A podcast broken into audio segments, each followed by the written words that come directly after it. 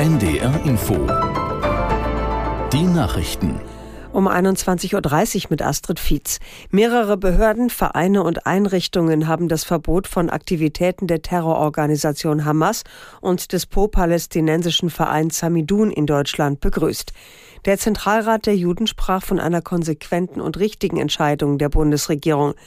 Der Präsident der deutsch-israelischen Gesellschaft Beck sagte, dieser Schritt sei längst überfällig. Ähnlich äußerte sich die Gewerkschaft der Polizei, die davon ausgeht, dass die Sicherheitsbehörden dank geklärter Rechtslage nun noch entschlossener gegen Hamas und Samidun-Anhänger vorgehen könnten. Die israelische Armee hat offenbar die Stadt Gaza umstellt. Das hat ein Militärsprecher mitgeteilt.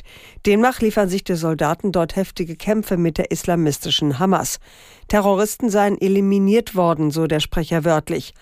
Unterdessen spitzt sich auch an der israelischen Nordgrenze die Lage offenbar zu. Israels Armee griff nach eigenen Angaben Stellungen der Hisbollah-Miliz im Libanon an.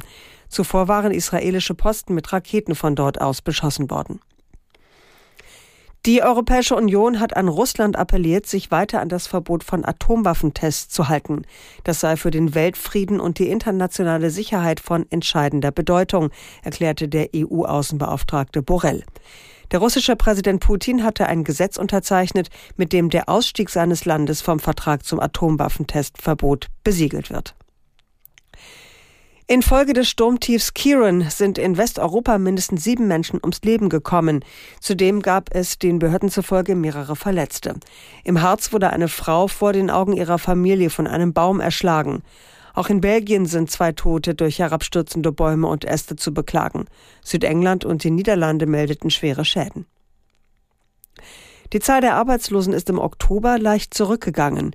Nach Angaben der Bundesagentur für Arbeit waren im vergangenen Monat 2.607.000 Menschen erwerbslos, 20.000 weniger als im September. Aus Nürnberg, Wolfram Welzer. Die Arbeitslosenquote liegt weiterhin bei 5,7 Prozent. Die Bundesagentur für Arbeit bewertet diese Zahlen als schwache Herbstbelebung. BA-Chefin Andrea Nahles verweist darauf, dass die deutsche Wirtschaft seit einem Jahr mehr oder weniger auf der Stelle trete. Nach so langer Zeit bleibe das nicht ohne sichtbare Folgen für den Arbeitsmarkt. Dementsprechend der Vergleich mit dem letztjährigen Oktober. Damals waren noch 165.000 Menschen weniger arbeitslos als jetzt. Das Wetter in Norddeutschland. Nachts überwiegend trocken, in Vorpommern zeitweise lang anhaltende Regenfälle. Zwischen Ems und Weser ein paar Schauer. Tiefstwerte 9 bis 6 Grad, an der Nordsee stürmisch. Morgen heitert es vorübergehend auf, in Vorpommern noch etwas Regen, Höchstwerte um 11 Grad. Und die weiteren Aussichten am Sonnabend zum Teil dichte Regenwolken bei 10 bis 12 Grad und am Sonntag Schauer bei 11 bis 13 Grad. Und das waren die Nachrichten.